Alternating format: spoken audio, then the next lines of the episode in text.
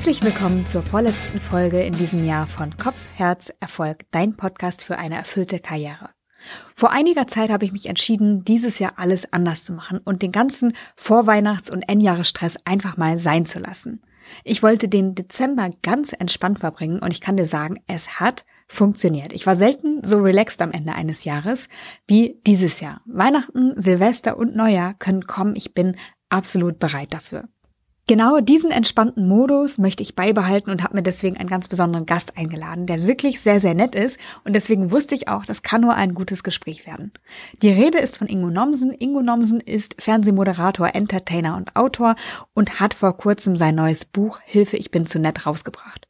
Wir sprechen über große berufliche Veränderungen, die er im letzten Jahr vorgenommen hat. Und wir sprechen auch darüber, was das Netzsein damit zu tun hat und wie wir es schaffen können, unsere beruflichen Wünsche und Träume zu verfolgen, auch wenn wir sie mal aus den Augen verloren haben.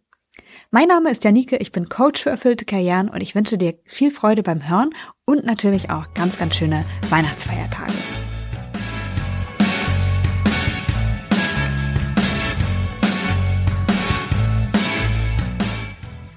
Heute bei mir im Podcast zu Gast ist Ingo Nomsen. Ingo Nomsen ist Entertainer, Moderator und Autor und hat 20 Jahre lang im ZDF die sehr erfolgreiche Sendung Volle Kanne moderiert. Dann letztes Jahr war Schluss und du, Ingo, hast deinen sicheren Vertrag beim ZDF aufgegeben. Warum macht man sowas? Weil man Lust hat, andere Dinge noch zu erleben.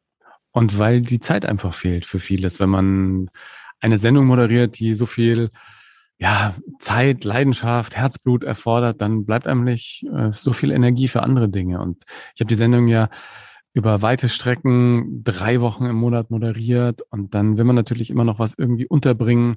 Viele sagen ja dann auch immer, ja, das war doch nur vormittags.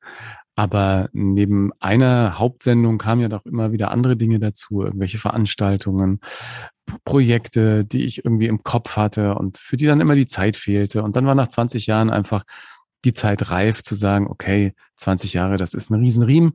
Und äh, das war auch eine tolle Zeit und all die Erfahrungen nehme ich natürlich nach wie vor mit bei allem, was ich tue, aber ich brauche jetzt einfach auch Zeit für andere Dinge und ein paar kleine Dinge, die ich dann in den letzten Jahren vor meinem Abschied bei Volle Kanne plötzlich nebenbei mal gemacht habe, für die ich mir mal die Zeit gegönnt habe, die gingen dann plötzlich alle durchs Ziel und dann dachte ich mir, wenn es in diesem kleinen Rahmen schon funktioniert hat, vielleicht funktionieren im Großen auch noch ganz andere Sachen.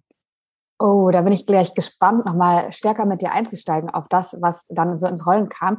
Aber ich stelle mir vor, als du die Entscheidung getroffen hast, ähm, auszusteigen, gab es doch bestimmt auch Menschen in deinem Umfeld, die das nicht nachvollziehen konnten. Also bei mir war das auf jeden Fall so. Ich bin ja vor einigen Jahren bei VW auch ausgestiegen und das war ja im Prinzip wie eine Verbeamtung. Und das aufzugeben war für viele einfach total abwegig. Und ich glaube, bei dir war das oder muss das ähnlich gewesen sein, denn von außen betrachtet war das doch ein Job, der zumindest in der Medienbranche verhältnismäßig sicher war und vor allem attraktiv war, oder nicht? Ja, der war schon sehr attraktiv. Vor allem war es ja auch die Verwirklichung eines großen Traumes. Also ich wollte ja immer zum Fernsehen und Moderator ist nach wie vor mein, ja, das, das ist einfach mein Ding. Ja, also ich stehe gern vor der Kamera, ich präsentiere gerne irgendwelche schönen Gespräche und Shows. Ich stehe gerne auf einer Bühne. Und da äh, hatte ich natürlich genau das. Da hatte ich mein Forum, da hatte ich mein eigenes Wohnzimmer. Das lief jedes Jahr noch erfolgreicher. Und klar gab es dann irgendwie auch in meinem Umfeld den einen oder die andere, die gesagt haben, sagen wir, bist du wahnsinnig, jetzt ist Corona und du hast da dieses sichere Ding, das ernährt dich sehr gut, du hast mega Spaß in der Sendung. Und letzten Endes war es das natürlich auch. Das war mein Ding und das hat auch Riesenspaß gemacht, aber es fehlt eben für anderes die Zeit. Und wenn dann das dazu führt, dass du innerlich oft auch mal so einen kleinen Frust oder auch mal einen größeren Frust schiebst, weil du einfach andere Sachen nicht machen kannst, dann ist es irgendwann in letzter Konsequenz die folgerichtige Entscheidung, dann auch so eine tolle Geschichte. Und ich habe das ja wirklich Tag für Tag genossen, diese Sendung ähm, zu machen, weil es auch für mich Ausgangspunkt von vielen anderen Sachen war, die ich aufgrund dessen dann machen konnte, ne? weil ich diese Erfahrung eben hatte und auch dieses Forum da im zweiten. Aber letzten Endes, auch jetzt, es ist ja jetzt über ein Jahr her, dass ich gegangen bin, fühlt es sich nach wie vor total richtig an und stimmig irgendwie, auch für mich. Also ich habe, nachdem dann die Entscheidung gefallen war, und das waren sicherlich zwei, drei Tage, die ich dann auch nochmal überlegt habe, gedacht, ist es das oder ist es das nicht? Aber seitdem habe ich jetzt nicht mehr dran gezweifelt, dass es die richtige Entscheidung war. Und witzigerweise äh, eine ganz alte Bekannte, mit der ich dann auch telefoniert hatte, als die Entscheidung gefallen war, und dann dachte ich, die würde jetzt auch sagen, ja, bist du wahnsinnig oder so. Sag ich, du, ich höre bei volle Kanne auf. Und dann sagte ich, ja, wolltest du nicht vor 15 Jahren schon mal aufhören? Aber so ist es wohl, ja. Und also bei allem, was du jetzt gesagt hast in Sachen Verbeamtung, viele sagen ja mit Augenzwinkern, ZDF heißt zuerst das Formular. Und äh, es ist natürlich ein Riesenladen, aber es ist auch schön, Teil so eines großen äh, Schiffes zu sein, ja? Teil so eines Tankers. Also von daher sind da schon immer zwei Herzen in meiner Brust gewesen, aber letzten Endes war es äh, in Ordnung und wer weiß, wo einen die Wege hinführen. Ja, das ZDF ist ja nicht aus der Welt. Das ist witzig, weil das äh, deckt sich mit vielem, äh, was ich von meinen Coaches mitbekomme, wo keiner nämlich sagt, er bereut den Schritt, aus einem Job gegangen zu sein. Und es ist total schön, dass du das auch so sagen kannst. Ich frage mich noch, also ich erlebe das auch so, dass ganz viele Menschen, die vor einer beruflichen Veränderung stehen, das Alte ganz, ganz schwer loslassen können, wenn sie noch nichts Neues haben. Du hast gesagt, da ist schon irgendwie was entstanden nebenbei. Wie war das? Hattest du was in Aussicht? Gab es was Konkretes, bevor du das Alte loslassen konntest? Naja, es gab zumindest die Idee von Dingen, die ich machen wollte. Und die Idee davon, zu sagen, okay, wie, wie sieht mein Alltag dann aus, wenn es jetzt keine volle Kanne mehr gibt? Ja, was mache ich dann eigentlich den ganzen Tag? Und das Schöne war eigentlich für mich im Rückblick, dass ich mit Corona nochmal ganz andere Arbeitsabläufe irgendwie für mich schon mal etablieren konnte. Ich bin äh, nur noch zur Sendung im Studio gewesen und beim ZDF und habe quasi alles bei mir im Büro vorbereitet, was jetzt nicht weit äh, weg ist von äh, der Wohnung. Das heißt, ähm, ich, ich war schon so ein bisschen draußen, ja. Ich habe schon ein Gefühl dafür gekriegt, wie es ist, jetzt alleine zu arbeiten. Weil ich das natürlich auch immer genossen habe, mit dem Team zusammen Sendungen vorzubereiten, die Köpfe zusammenzustrecken und sagen, was machen wir denn morgen? Ähm, das war schon ein sehr schöner Teil der Arbeit, aber äh, den hatte ich dann auch ein Jahr nicht mehr gehabt. Und äh, ich habe angefangen, dann auch in den Momenten abends oder so, dann an meinem neuen Buch zu arbeiten. Ich habe irgendwie angefangen zu sagen, okay, du willst auf die Bühne gehen. Das hatte mit Corona am Anfang natürlich auch den ein oder anderen äh, Stolperstein gegeben, weil die Premiere sich plötzlich irgendwie zerschlug. Aber da war die Perspektive da, irgendwas auf der Bühne zu machen. Dann war die Perspektive da, vielleicht noch ein bisschen mehr Zeit in eigene Ideen reinzugeben, was ich sonst so treiben wollte in diesem ganzen Medienwahnsinn. Und ich wusste also schon ganz genau, dass ich irgendwie jetzt nicht dastehen würde und äh, jeden Tag ins Büro gehen würde und sagen würde, äh, ja, was machen wir denn jetzt? Ja, also es gibt eine Pinnwand mit äh, ganz, ganz vielen Ideen, die äh, keine Pinnwand ist, sondern eine, eine Post-it-Wand. Und äh, da kann ich mir jederzeit, wenn mir mal langweilig ist, einen äh, Post-it schnappen und mal gucken, was man daraus noch basteln könnte. Und aus vielen kleinen Post-its ist dann irgendwie auch wieder was Neues entstanden. Und ich hatte ja als ich gegangen bin bei Volle Kanne, auch die Erfahrung im Rücken, dass ich einen meiner Träume äh, auch umgesetzt hatte und auch schon mal mir ein bisschen Freiraum gegönnt hatte für Dinge, die vorher eben nicht möglich waren, weil ich nie lange im Urlaub war. Also ich war fünf Tage mal in der Karibik, mal sechs Tage äh, auf den Malediven oder mal ein paar Tage in Alaska, aber so einen richtig großen Urlaub hatte ich eigentlich nie gemacht. Und das hatte ich mir vor ein paar Jahren dann schon mal ähm, als, als eigenen Freiraum genommen und sagen, mein Traum war immer mal in New York zu leben, der Welthauptstadt des Entertainment und da mal einen Monat nach New York zu gehen. Das war für mich ein großer Schritt, weil einen Monat freizunehmen, das war für mich immer verbunden äh, mit großen Ängsten, weil ich dachte mir, das kannst du nicht machen, vielleicht kommt da der tollste Job um die Ecke, kannst die Kollegen nicht alleine lassen, was sollen die denn machen äh, ohne mich und so dann diese Entscheidung getroffen zu haben und sagen, okay, ich gehe jetzt mal einen Monat nach New York. Ich gucke einfach mal, was passiert. Äh, überhaupt mal hinzugehen zum ZDF und zu sagen, ich bin jetzt mal einen Monat weg. Das haben die dann aber auch mit sich machen lassen. Und in New York sind so viele spannende Dinge passiert, dass ich mir dann auch bei der Entscheidung, das ZDF äh, zu verlassen und äh, das Kapitel volle Kanne abzuschließen, äh, so einen kleinen Rucksack an Selbstbewusstsein äh, gepackt hatte, der äh, für mich so ein bisschen das Motto vorgab und sagt, guck mal, was in New York passiert ist, was kann jetzt erst in Deutschland passieren, wenn du einfach mal die Türen aufmachst und dich für Dinge öffnest, die man vielleicht auch gar nicht planen kann. Aber du hast ein bisschen was, du hast deine Wand, du hast deine Träume und Ziele. Jetzt geh doch einfach mal los. Ich bin ja absolut ähm, für das Ausprobieren. Und ich glaube, das ist auch sowas, was du gerade beschreibst, dass du das Jahr, was jetzt vergangen ist, ja auch so ein bisschen genommen hast, um deine Ideen auszuprobieren. Du hast gesagt, es gab keinen großen Plan dahinter, aber viele Ideen. Und ja, was ich so verstehe, ist, dass vielleicht äh, deine Auszeit in New York auch so eine kleine Generalprobe war. Dann durch Corona bedingt die andere Arbeitsweise, die auch geholfen hatte, dann ein Stück vielleicht wegzugehen oder dich, dich zu lösen von. Genau, von zu lösen. Das ist, glaube ich, der richtige ähm, Begriff. Weil wir natürlich viele Konferenzen dann ähm, über äh, Teams hatten und äh, wir zwar zusammen gearbeitet haben, aber ich schon gelernt habe, mit mir alleine klarzukommen ne, im Büro. Und das äh, hilft natürlich auch in Arbeitsprozessen, wenn es um eigene Ideen geht, dass man auch da äh, selber ein bisschen dran bleibt, ja, und, und alleine mit sich klarkommt. Und dieses alleine mit sich klarkommen war sicherlich auch ein Punkt, vor dem ich so ein bisschen Bammel hatte, weil ich natürlich in meinem Arbeitsleben immer in Redaktionen gearbeitet habe eigentlich. Also ich habe äh, immer mit Kollegen zusammengearbeitet. Wir haben immer irgendwie irgendwas ausbaldowert und gemeinsam neue Dinge ausprobiert und geguckt, funktioniert es, funktioniert es nicht. Und wenn es nicht funktioniert, haben wir es wieder anders neu probiert.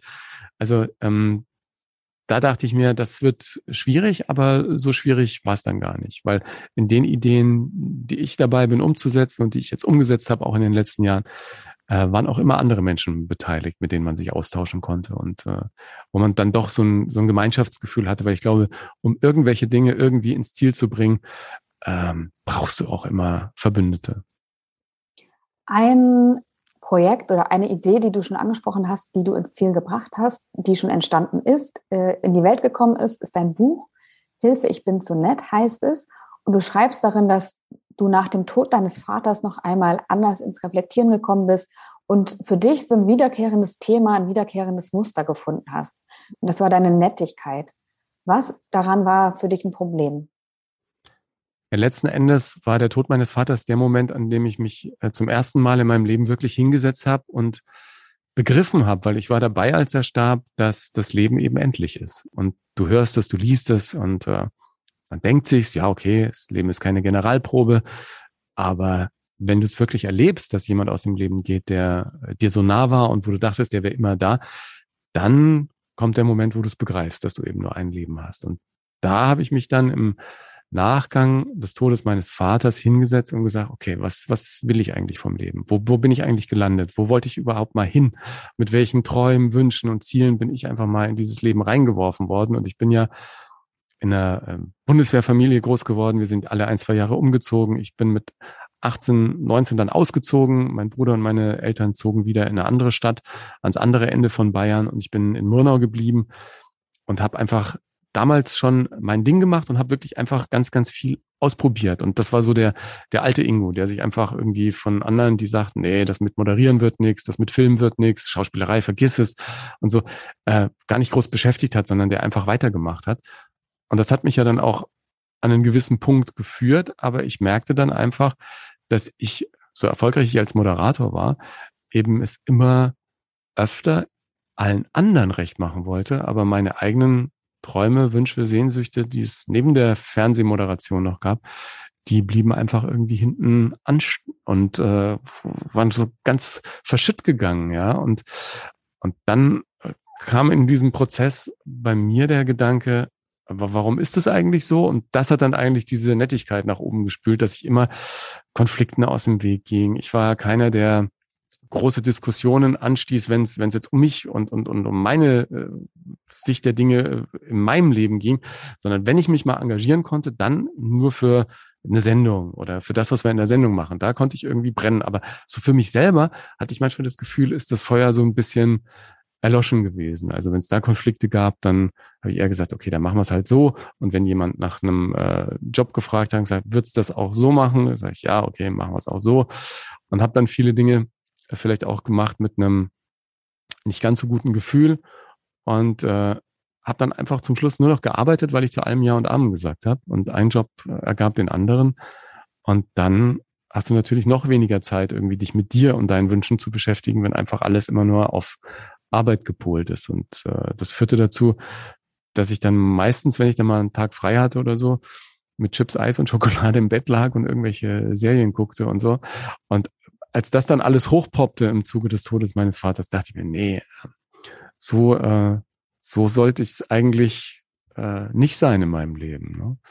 Dass alles, was ich mal wollte, gar nicht mehr so präsent ist und ich einfach nur noch für diesen einen äh, Job lebe. Das war irgendwie äh, so nicht geplant gewesen, als ich äh, eins bei meinen Eltern auszog und so meine Träume vom Leben wahr machen wollte.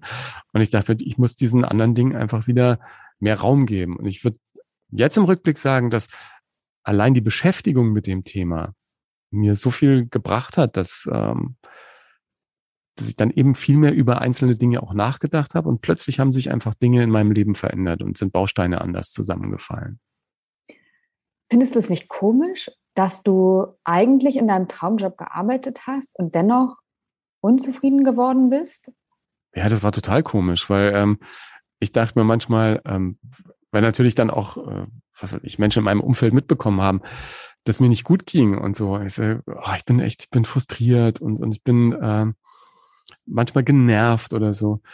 Und dann alle immer sagen, ja, warum bist du denn genervt? Ja? Du, du bist doch genau da, wo alle hinwollen. Also das, das ist es doch, das ist doch super. Und, ähm, und ich mich dann natürlich auch davon so ein bisschen hab einlullen lassen. Ich wollte da jetzt auch keine großen äh, Diskussionen äh, vom Zaun brechen oder äh, irgendwelche in irgendwelche Konflikte reingehen. Und für mich war es dann auch wieder okay, okay, die sagen alle, das ist gut, dann, dann, dann wird's, dann wird's schon, äh, wird's schon gut sein. Aber das schaffst du eben auch nur bis zu einem gewissen Punkt. Und irgendwann ist dann der Punkt erreicht, man sagt, nee, ist eben nicht gut. So, so ist nicht gut. Das, ähm, das ist noch kein komplettes Bild von meinem Leben, das ich gerne hätte. Das ist ein Bereich, der läuft super, aber da muss noch mehr gehen, ja. Und ähm, hat dann noch ein paar Jahre gedauert, aber ab dem Moment haben sich bestimmte Dinge in meinem Leben einfach einfach verändert. Da bin ich plötzlich nach New York gefahren. Meinen alten Traum Buch schreiben irgendwie wieder entdeckt und gedacht, ja, vielleicht kann das doch was werden. Ne? Und habe eben gemerkt, wenn du dich mit Dingen intensiver beschäftigst, dann passiert plötzlich was. Also dann ging es mir plötzlich auch besser. Was glaubst du, wann war der Punkt, weil du hast ja beschrieben, dass du anders in die Karriere eingestiegen bist. Du bist ja auch nicht umsonst da gelandet, wo du gelandet bist.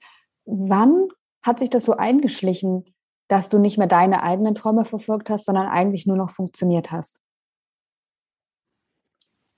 Ich, ich glaube, das war der Punkt, wo ich größere Träume erstmal ad acta gelegt habe, weil, obwohl das jetzt natürlich auch ein großer Traum ist, beim Fernsehen erfolgreich zu moderieren und da eine tägliche Sendung zu haben und von der Sendung aus auch andere Sendungen zu machen und so. Aber wo ich einfach gemerkt habe, okay, das funktioniert jetzt so nicht, dass du noch andere Dinge anschiebst, weil du einfach keine Zeit hast und keine Luft dafür. Und dann habe ich mich mit der Situation versucht zu arrangieren. Ne?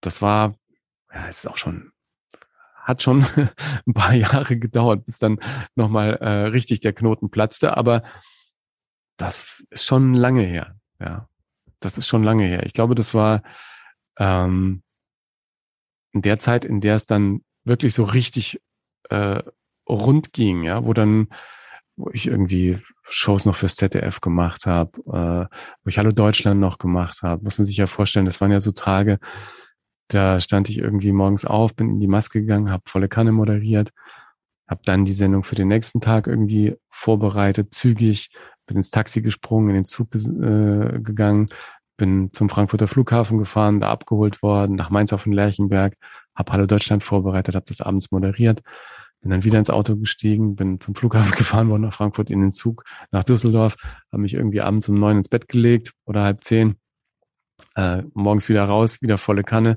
Und äh, wenn dann nicht Hallo Deutschland war, vielleicht mal mittags äh, nach Stuttgart gefahren, abends irgendeine Preisverleihung moderiert, nachts mit einem Fahrrad zurück, um halb vier vor meiner Wohnung ausgespuckt worden und dann am nächsten Tag wieder zu volle Kanne. Also da war überhaupt keine Zeit, ähm, intensiver drüber nachzudenken oder andere Dinge einfach zu machen. Ja, und wenn jetzt jemand sagt, ja, okay, du hast ja auch Wochen gehabt, da hast du morgens volle Kanne gehabt und nachmittags frei. Aber da war ich auch so durch, ja. Ich äh, bin dann teilweise wirklich nach Hause gegangen, habe mir was zu essen geholt oder selber gekocht, mich vor den Fernseher geknallt, ein bisschen was geguckt. Ich habe ja dann auch irgendwie so meine Routinen gehabt, das ähm, mache ich ja jetzt auch nicht mehr, seit ich nicht mehr bei volle Kanne bin, in der Konsequenz.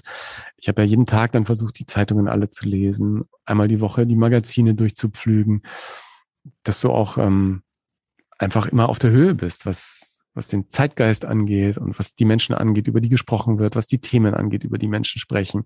Also das waren auch so feste Rituale, um einfach immer up to date zu sein. Und irgendwie habe ich das am Anfang auch echt auch einen Moment lang genossen, einfach mal jetzt nicht immer jeden Tag zu wissen, was gerade abgeht, nicht immer dauernd die Nachrichten zu gucken, nicht immer dauernd jetzt äh, drei Zeitungen am Tag zumindest durchzublättern und zu gucken, was ist, sondern mich einfach mal rauszuziehen und mal andere Sachen zu machen, Musik zu machen oder so. Ich hatte auch nur noch Musik gemacht, wenn ein Gast in der Sendung war und ich meine Gitarre auspacken konnte und das hat dann immer großen Spaß gemacht und ich glaube, das sieht man auch dann ähm, in den in den ganzen äh, Videos und Ausschnitten, die es quer durchs Netz gibt.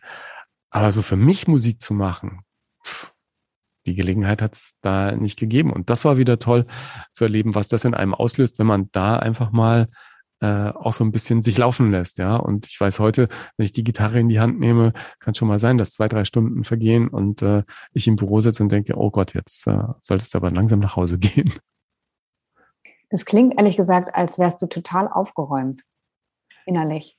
Ja, es klingt aber auch nur so. In so einem Interview reiße ich mich ja auch zusammen. Aber ich glaube, so richtig aufgeräumt werde ich lange noch nicht sein. Ich bin jetzt auch nicht der Typ, der so strukturiert und aufgeräumt äh, durchs Leben geht. Was ich sehr genieße, ist, dass ich so ein bisschen aufgeräumter bin, was so mein, mein Kurs im Leben angeht. Dass ich so ein bisschen, was heißt ein bisschen, dass ich viel mehr in der Spur bin für mich, als ich das vielleicht früher je war. Und dass ich auch für mich so ein bisschen relaxter und entspannter geworden bin und dass ich so eine, so eine innere Ruhe viel öfter habe, als ich das früher hatte. Früher hatte ich ja immer irgendwie Hummeln im Hintern. Ja, ich ähm, ich habe immer versucht, alles total toll zu machen und damit auch alle irgendwie äh, zufrieden sind und dass es auch alles klasse ist. Und ja immer, äh, ich war immer sehr ehrgeizig, aber ich habe neulich mit einem befreundeten Regisseur gesprochen, der nochmal sagte, kannst dich erinnern an die Geschichte bei dem Casting? Ich war bei einem Casting, das ist wirklich 10, 12, 13, 14, 15 Jahre her. Ja, 13 oder so. Da ging es auch um eine große Show und ähm, ich dachte auch, ey, das habe ich super gemacht. Ähm, ich dachte ja immer, ich wäre, ich hätte alles super gemacht. Und ähm, ging aus dem Casting raus und sagte, ja, das hat doch super funktioniert und so. Und Jahre später erzählt mir ein ähm, lieber Freund der Regisseurs, dass der damalige Producer äh, mit ihm dann irgendwie gesprochen hat. Er sagte, hey, wer war einer da? Der Nomsen, der macht da, macht da beim ZDF irgendwie ganz coole Sachen, aber die Show, ey, der war ja voll auf Koks. Und ich könnte ähm, mit, mit allem leben, aber nicht mit so einem, äh, mit so einem Stempel. Weil das ist natürlich wirklich das allerletzte, was ich äh, machen würde, irgendwie äh, Drogen zu nehmen. Dazu bin ich viel zu, ähm, da, erstens viel zu ängstlich, äh, dass man selber die Kontrolle verliert und viel zu sehr jemand, der äh, gerne die Zügel in der Hand hat. Aber daran merkt man nochmal, wie, äh, wie unter Strom ich gestanden haben muss, um es wieder allen recht zu machen, um das möglichst perfekt zu machen, den nächsten Step irgendwie zu erreichen und so ich heute sage, das würde mir, glaube ich, heute so mit meiner Grundkonstitution, die ich jetzt habe, äh, nicht mehr passieren, dass irgendjemand denkt, ich äh, würde da verbotene Substanzen nämlich reinschaufeln, um das möglichst äh, cool zu machen. Ja. Wie hast du es geschafft, innere Klarheit zu finden und dein Leben wieder so auf Spur zu bringen? So hast du es, glaube ich, formuliert. Weil das geht ja manchmal auch damit einher, dass man vielleicht gegen Widerstände läuft, dass man vielleicht sogar auch jemanden verletzt. Ähm, ja, oder dass also, man gegen eigene Widerstände läuft, ne? Dass ich okay. selber äh, mit mir irgendwie oft gehadert habe und gedacht habe, nee, das ist vielleicht doch nicht. Aber ähm, für mich waren so kleine Steps irgendwie entscheidend.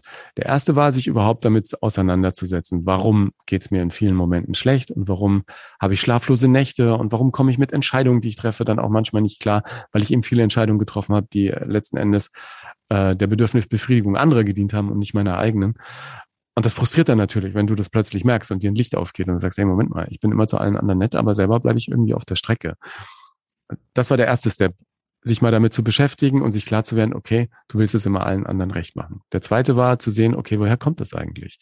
Und da bin ich relativ schnell drauf gekommen, dass natürlich in meiner Kindheit begründet liegt. Diese Mantras meiner Mutter, immer schön brav sein und Kinder, wir wollen doch keinen Streit. Die hatte ich eben mit ins Erwachsenenleben genommen. Und die haben dafür gesorgt, dass ich äh, Harmonie über alles stellte und Konflikten permanent aus dem Weg gehe. Und wenn du Konflikten aus dem Weg gehst, dann kannst du natürlich auch nicht für deine eigenen Dinge äh, so richtig kämpfen. Und dann habe ich mit diesem Harmoniethema so gehadert und dachte mir, das ist ja echt schlecht.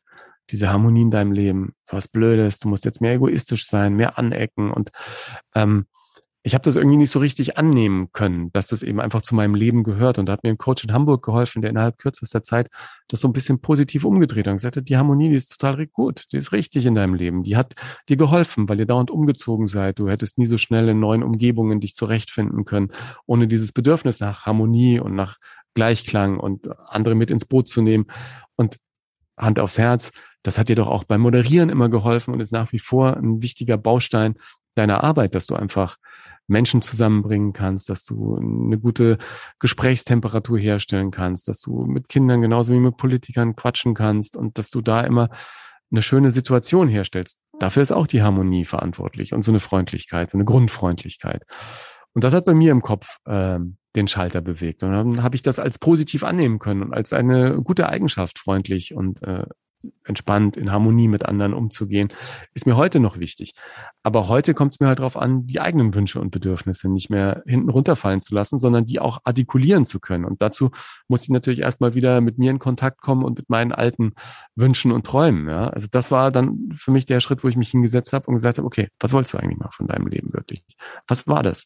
Äh, da war ein Buch auf der Liste, da war Musik machen auf der Liste war sicherlich auch der Wunsch nach Familie auf der Liste. Da war auch der Wunsch, irgendwie nochmal eine große Show zu moderieren auf der Liste. Und dann habe ich mir gedacht, ja, das sind deine Wünsche und jetzt solltest du mal gucken, dass du die vielleicht auch mal, mal umsetzt. Und äh, dafür musst du arbeiten und dafür musst du dich auf den Hosenboden setzen und dafür musst du einfach äh, irgendwie äh, Dinge machen. Und dann habe ich Schritt für Schritt äh, versucht, das alles umzusetzen. Und was mir da geholfen hat, waren, waren so ein paar Leitplanken, weil ich ja früher, wie ich gesagt habe, auch mit vielen Entscheidungen, egal ob die Entscheidung jetzt in Richtung A oder in Richtung B ausging, eigentlich war ich mit den meisten Entscheidungen im Nachgang unzufrieden oder habe nochmal nächtelang drüber nachgedacht und konnte nicht schlafen, ob es jetzt wirklich die richtige Entscheidung war.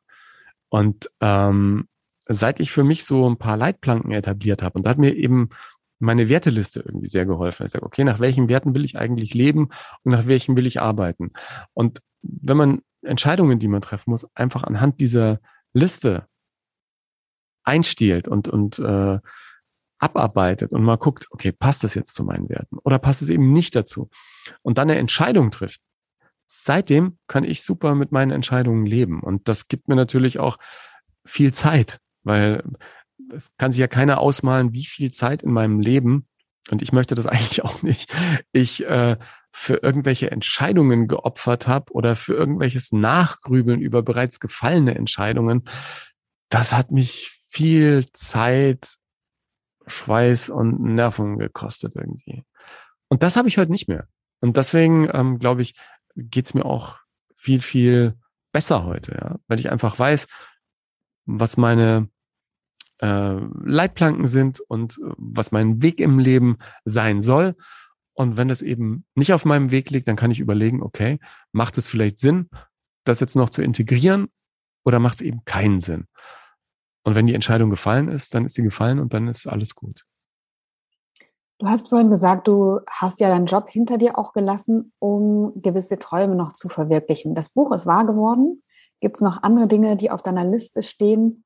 Ähm, und wie, ja, wie sieht's aus damit? Naja, ich, ich möchte noch sehr, sehr gerne ähm, irgendwann eine eigene Platte machen. Äh, wenn ich hier nach rechts gucke, steht auch meine Gitarre, die seit zwei Tagen wieder unangetastet ist, weil einfach andere Dinge wichtiger sind, aber die, die schreit danach wieder benutzt zu werden. Und ähm, ich würde gerne ins Studio gehen und einfach zwei, drei Songs, die ich dann auch in meinem Live-Programm ja alleine mit Gitarre auf der Bühne äh, singe, dann auch mal mit Band aufzunehmen, mal zu gucken, ob man mit denen noch was machen kann ich habe Lust, noch ein bisschen zu Schauspielern wieder mehr. Ich arbeite nach wie vor jeden Tag an meinem Solo-Programm. Äh, bin jetzt wieder gerade im Moment verstärkt auf irgendwelchen offenen Bühnen oder bei Mixshows unterwegs, wo ich einfach kleine Teile ausprobiere, die dann eben auch im Gesamtzusammenhang äh, dieses große Solo-Programm noch besser machen. Und da war ein großer Schritt. Jetzt vor einigen Wochen habe ich gespielt in Waldbreitbach, mein, meine erste ausverkaufte Abendvorstellung. Ähm, und das gibt mir natürlich dann auch Selbstbewusstsein, wenn man sieht, okay, da kommen wirklich 60, 70 Leute und machen so einen kleinen Laden voll und haben Spaß den ganzen Abend und ich habe Spaß auf der Bühne. Ähm, das ist der richtige Weg, ja. Und äh, den gehe ich gerne in Ruhe und Entspanntheit weiter, obwohl ich natürlich merke, dass äh, ich da auch einen gewissen Ehrgeiz entwickle und sage, ey, das äh, sollte irgendwann auch nochmal richtig losgehen. Aber der Gesamtzusammenhang mit Corona geht natürlich an jedem, der ein Live-Programm macht, nicht spurlos vorüber. Von daher ähm, bin ich da auch irgendwie entspannt. Ich habe meinen Podcast, den ich jede Woche mache, was auch so meine Leidenschaft nach äh, Gespräch und nach, nach Miteinander so ein bisschen befriedigt. Und äh, das ist so ein bisschen für mich auch so wie so ein äh, Backflash in alte Radiotage, wenn man da zusammensitzt und äh, irgendwie talkt und auch keine keine Grenzen hat, ja. Ich kann ja wie auf der Bühne auch in meinem Podcast machen, was ich will. Da gibt's ja kein festes Format, sondern nur das Format, das ich mir selber irgendwie gebe. Und das sind sehr schöne Gespräche. Und jedes Mal, wenn ich einen Podcast aufgezeichnet habe, gehe ich mit einem Gefühl raus, wo ich sage, ey, klasse, cool, dass ich das machen kann.